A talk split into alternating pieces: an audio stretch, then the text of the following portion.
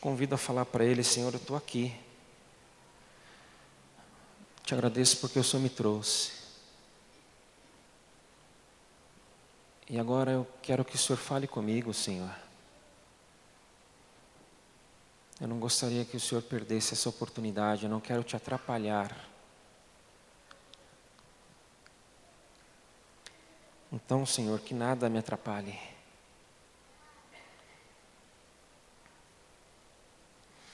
Que assim seja, Senhor, é nossa oração. Amém.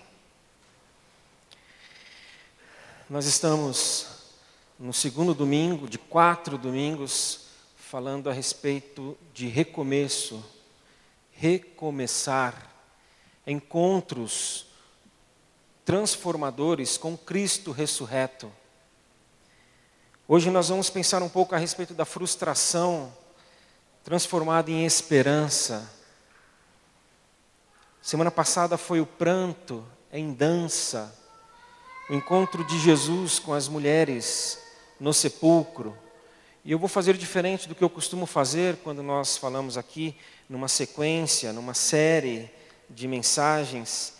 Eu não vou aqui fazer uma revisão de alguns minutos do que falamos domingo passado. Eu vou somente em algum momento da mensagem de hoje lançar luz a respeito do que foi falado domingo passado. E domingo que vem a incredulidade e convicção, o encontro de Jesus com Tomé e por fim, Jesus com Pedro, em que Pedro, culpado, Deus, Jesus transforma a culpa dele em graça.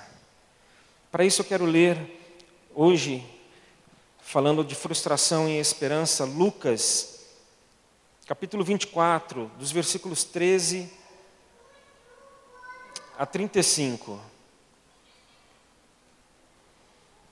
Nós lemos Mateus, domingo passado, hoje Lucas, e vamos ficar nos evangelhos neste mês, porque são os evangelhos que falam, tratam, registraram a vida de Jesus, seu nascimento, toda a sua trajetória, morte e ressurreição. Hoje Lucas, capítulo 24, a partir do 13, se você está sem sua Bíblia, sem o seu celular, o aplicativo aí, ouça e tente montar na sua mente aí essa história.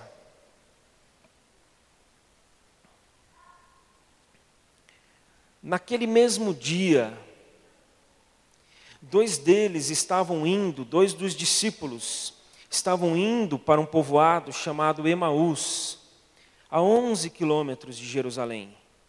No caminho, conversavam a respeito de tudo o que havia acontecido enquanto conversavam e discutiam, o próprio Jesus se aproximou e começou a caminhar com eles. Mas os olhos deles foram impedidos de reconhecê-lo. Ele lhes perguntou: Sobre o que vocês estão discutindo enquanto caminham? Eles pararam com os rostos entristecidos. Um deles, chamado Cleopas, perguntou-lhe: você é o único visitante em Jerusalém que não sabe das coisas que ali aconteceram nesses dias? Que coisas? perguntou ele. O que aconteceu com Jesus de Nazaré? Responderam. O que aconteceu com Jesus de Nazaré? Responderam eles. Ele era um profeta, poderoso em palavras e em obras diante de Deus e de todo o povo. Os chefes dos sacerdotes e as nossas autoridades o entregaram para ser condenado à morte e o crucificaram. E nós esperávamos que era ele que ia trazer a redenção de Israel. E hoje é o terceiro dia desde que tudo isso aconteceu. Algumas das mulheres entre nós. Eu, só parar aqui um pouquinho. E hoje é o terceiro dia que tudo isso aconteceu? Nós começamos a leitura falando, naquele mesmo dia. Naquele mesmo dia, o que? O que aconteceu aqui? Algumas das mulheres entre nós nos deram um susto hoje. Foram de manhã bem cedo ao sepulcro e não acharam o corpo dele. Voltaram e nos contaram ter tido uma visão de anjos que disseram que ele está vivo. Alguns dos nossos companheiros foram ao sepulcro e encontraram tudo exatamente como as mulheres tinham dito, mas não o viram. Ele lhes disse: como vocês custam a entender e como demoram a crer em tudo que os profetas falaram.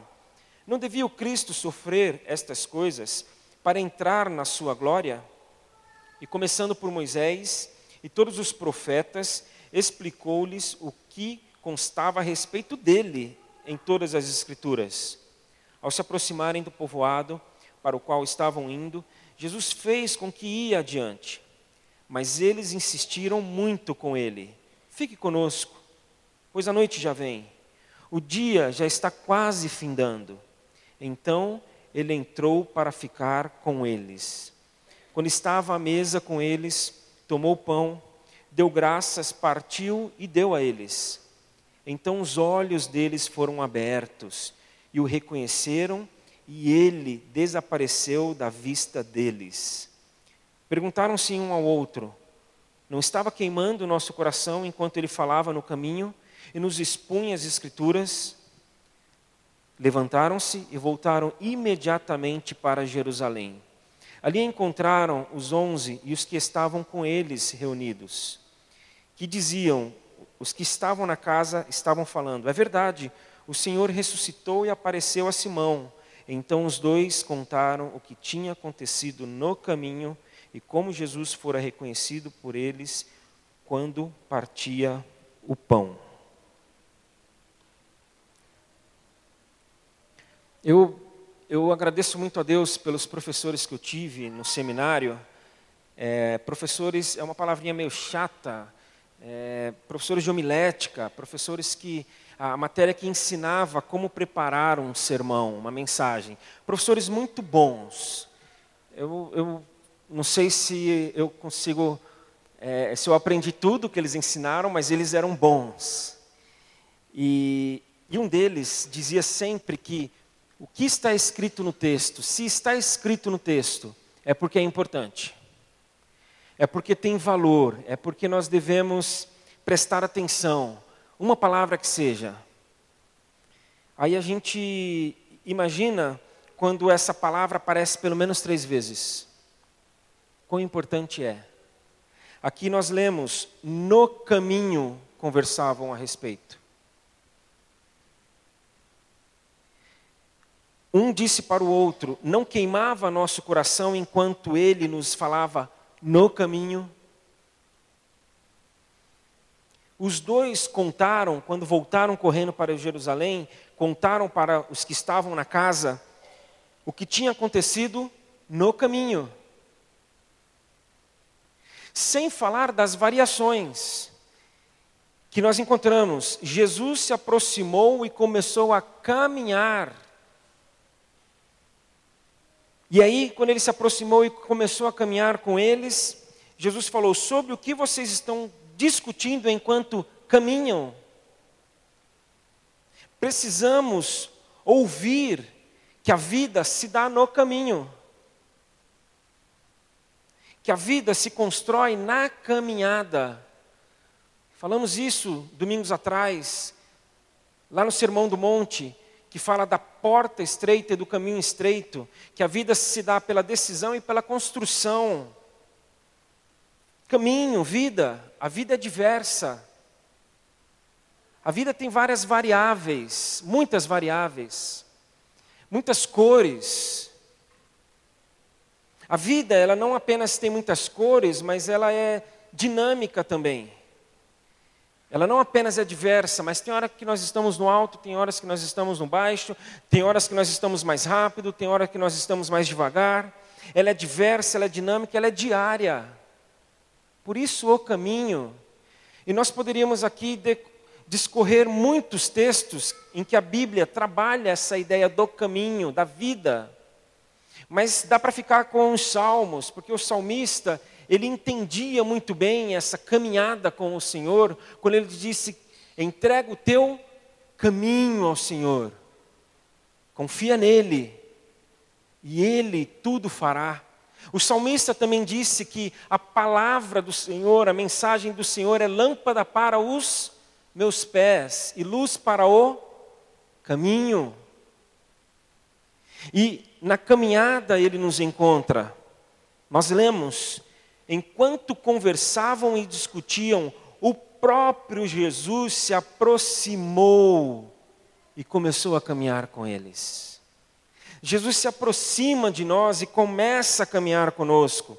E aqui eu lanço luz, e a única luz que eu vou lançar a respeito do que foi falado na semana passada. O texto, na semana passada, disse que amedrontadas e cheias de alegria foram correndo, porque o anjo se apresentou às mulheres no sepulcro e disse: Vão, avisem aos discípulos dele que ele está vivo. E aí, amedrontadas e cheias de alegria, elas foram correndo no caminho. E de repente, Jesus as encontrou.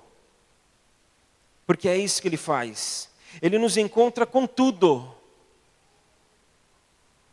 Com tudo que somos. Pela manhã, nós tivemos um momento de oração, antes da mensagem, em que eu disse, como às vezes eu falo, para que cada um aqui orasse e pedisse para o Senhor: Senhor, me traga para cá.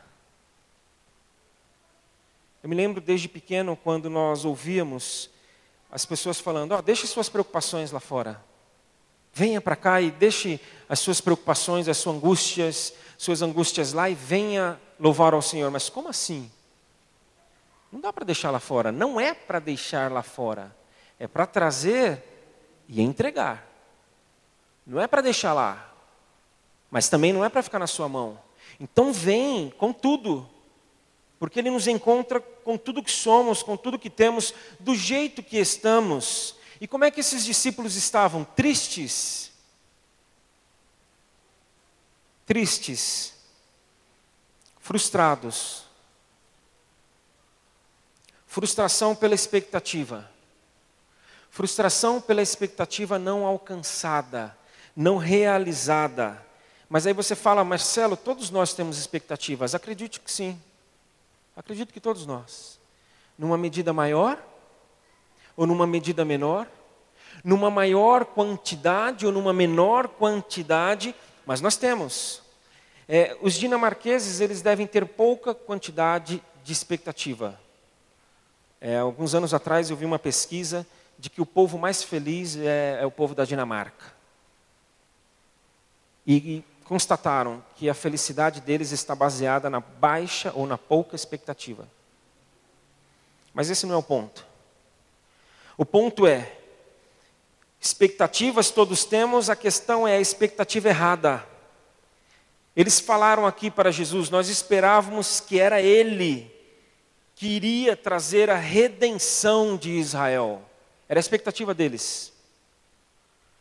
Vários reinados já tinham um sucedido ao outro, começando pelo egípcio, Faraó. Aí vem o reinado de Israel, poderoso, rico, com Davi, Salomão. E aí depois vem o reinado assírio, os persas, e neste momento aqui, os romanos estavam dominando. Era o império romano que ditava as regras, que oprimia, que impunha que pelo poder econômico nós podemos dizer que praticamente escravizava. Então eles esperavam que Jesus iria trazer a redenção de Israel. Quando temos a expectativa errada, nós deixamos de enxergar o que está acontecendo. Porque o nosso foco só está naquilo que a gente está esperando que aconteça. Eu estou com a expectativa de que X aconteça. Mas está acontecendo Y. Eu não vou enxergar Y. Porque eu estou esperando, olhando, imaginando. Eu falei X desse lado? X. Me confundi. Quase me confundi, acertei, fiquei inseguro. E a coisa foi tão séria aqui, eles não estavam enxergando não apenas o fato, o fato de que Jesus não veio apenas para Israel, mas a coisa foi tão séria aqui que eles não estavam enxergando a pessoa. Eles disseram ali para Jesus, ele era um profeta, poderoso em palavras e ações diante de Deus e de todo o povo, profeta. Jesus deve ter pensado: o quê? Repitam para mim. Ele era o quê para vocês? Ah, um profeta. Um profeta? A coisa não apenas foi tão séria, mas é tão séria que nós devemos tomar muito cuidado ao falar. Deus falou comigo. Deus falou comigo. Eu não duvido que Ele fale conosco. Eu não duvido que Ele fale conosco. Ele fala conosco. Não só a partir da mensagem desse livro, Ele fala conosco. Nós só precisamos tomar cuidado para saber se foi Ele que falou conosco. Ou se foi o nosso coração que está falando a nós mesmos. E se foi o nosso coração, a gente tem que tomar muito cuidado, porque a palavra dele a nós, aquilo que ele diz para nós, é de que o nosso coração é enganoso, de que o nosso coração se engana. Ah, mas foi ele que falou comigo, Marcelo. Ok, mas você entendeu certo? Ou você escutou o que ele disse, mas ouvindo aquilo que você gostaria que ele falasse? E, e falando em falar, é interessante aqui como Cristo quis ouvi-los. Porque eles estavam partindo. Eles estavam indo embora. Eles estavam, eles tinham deixado os outros. Eles estavam indo para casa. Para eles tudo tinha acabado. Para eles ali era o fim. Frustração. Chega, não dá mais. É, a gente queria, a gente imaginou, a gente desejou, mas ele morreu. Ele está morto. Pior, levar o corpo dele, não se sabe para onde. Estão dizendo que encontraram um anjo, o anjo disse que ele está vivo, mas vivo em que lugar? Por que, que ele não aparece? Mas ele nos encontra para acolher as nossas frustrações, para nos ouvir. E aí aqui, é, Jesus fingiu, é, não é heresia, é, ele não fingiu, claro, né, gente? Jesus não finge. Mas ele, ele fingiu que, eu não sou eu. É, o que está acontecendo? Ah, mas só você não sabe? É, as coisas que aconteceram nos últimos dias aqui em Jerusalém? Que coisas? Que coisas? Ele quer nos ouvir. Que coisas? O que, que está acontecendo? O que está pegando? Qual é o problema? Qual é a dúvida? Qual é a inquietação? O que, que vocês não entenderam ainda? E ele age assim para pegar toda a nossa frustração e transformar em esperança, porque ele passou a explicar-lhes. Ele passou a explicar-lhes. Ele passou a falar que eles custam a entender e demoram para crer. É, se ele não fosse tão acolhedor e tão cuidadoso, eu fico imaginando Jesus falando assim: vocês querem que eu desenhe? Está faltando que eu desenhe para vocês? Expectativas erradas. E se nossas expectativas muitas vezes são erradas, eu acho que cabe uma pergunta: Senhor, quais são as tuas expectativas? Senhor, quais são os teus sonhos? Hoje, principalmente o mundo corporativo, por meio de coaches, de palestrantes, de especialistas, conferencistas, eles falam muito: qual é o teu sonho? Não, eles falam para nós: você vai participar de, um, de uma conferência, de uma palestra, um workshop. Aí você ouve: qual é o teu sonho? Você precisa saber qual é o teu sonho.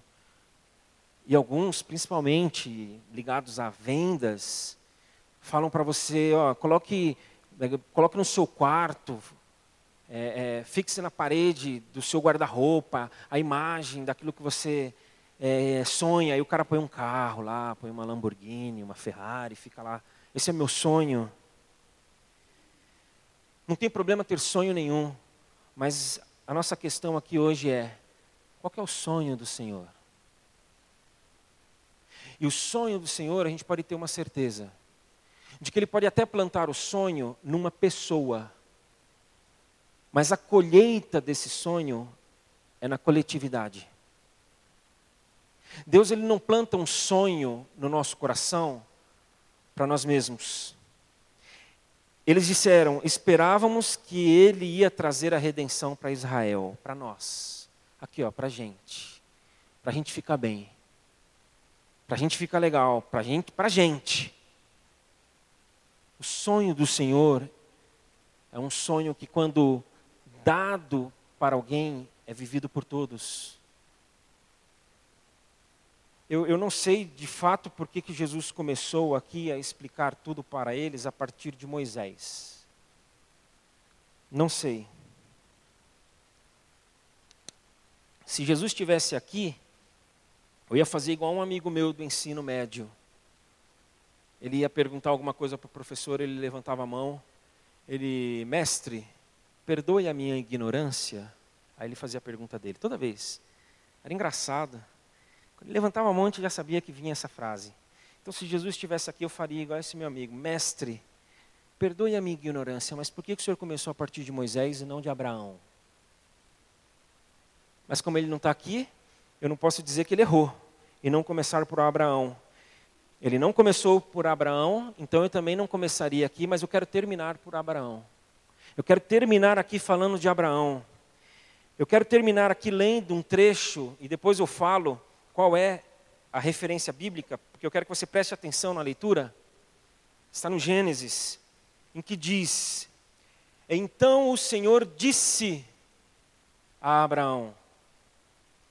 O Senhor disse, ele falou, foi o Senhor.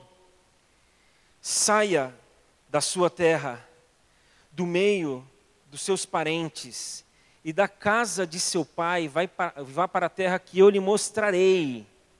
Farei de você um grande povo e o abençoarei. Tornarei famoso o seu nome, você será uma bênção. Abençoarei os que te abençoarem e amaldiçoarei os que te amaldiçoarem. E por meio de você, todos os povos da terra serão abençoados. O Senhor disse, o Senhor falou, eu fico imaginando que Abraão pode até ter ficado inseguro, com medo. Quem é esse Senhor? Que voz é essa? Ele conta para os seus familiares: Olha, eu estou indo embora, porque eu ouvi uma voz, e a voz disse para eu ir, para eu partir, para eu sair daqui. Você é louco? Você vai deixar a segurança aqui do nosso clã? Você vai se afastar? Você vai ficar suscetível, vulnerável a ataques? Só você e sua família? E aí a insegurança, o medo, mas não frustração. Porque ele ouviu o Senhor. Ele ouviu: Eu te mostrarei, eu te abençoarei, eu farei de você uma bênção. Então, não frustração, mas o que? Esperança.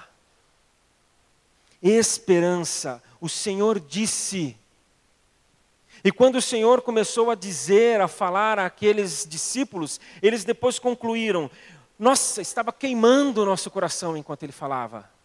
Eu fico imaginando é, é, é, o, o coração de Abraão queimando, ouvindo a voz do Senhor. Eu vou te abençoar, eu vou te conduzir, eu vou te mostrar, colocando diante de Abraão uma esperança, porque a esperança ela é baseada, ela é calçada, ela é sustentada por aquilo que foi prometido. Então, se foi prometido, espere. Se não foi prometido, não espere, não tem pelo que esperar. Se foi prometido, vai acontecer, vai se realizar, vai ser consumado, mas se não foi prometido, não há esperança. Mas se foi prometido, nós saímos nós seguimos, nós caminhamos rumo a uma promessa, não apenas para nós, mas para todos. Para todos. Nós vamos cantar uma música que já cantamos agora à noite. Que diz que nós é, nos entregamos aos pés do Senhor. Eu me rendo aos teus pés Eu me lanço nos teus braços, porque é tudo o que eu preciso.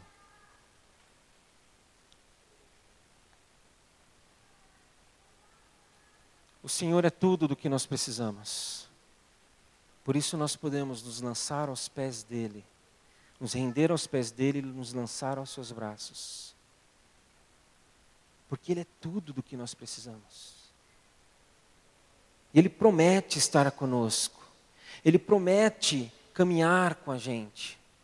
E quando você menos perceber, você vê que ele se aproximou. E quando você menos imaginar, ele vai ver que ele te encontrou, que ele encontrou você. E ele vai falar coisas que vão queimar no teu coração. E aquilo que ele falar que vai queimar no teu coração é algo para que você viva, mas que transborde. Transborde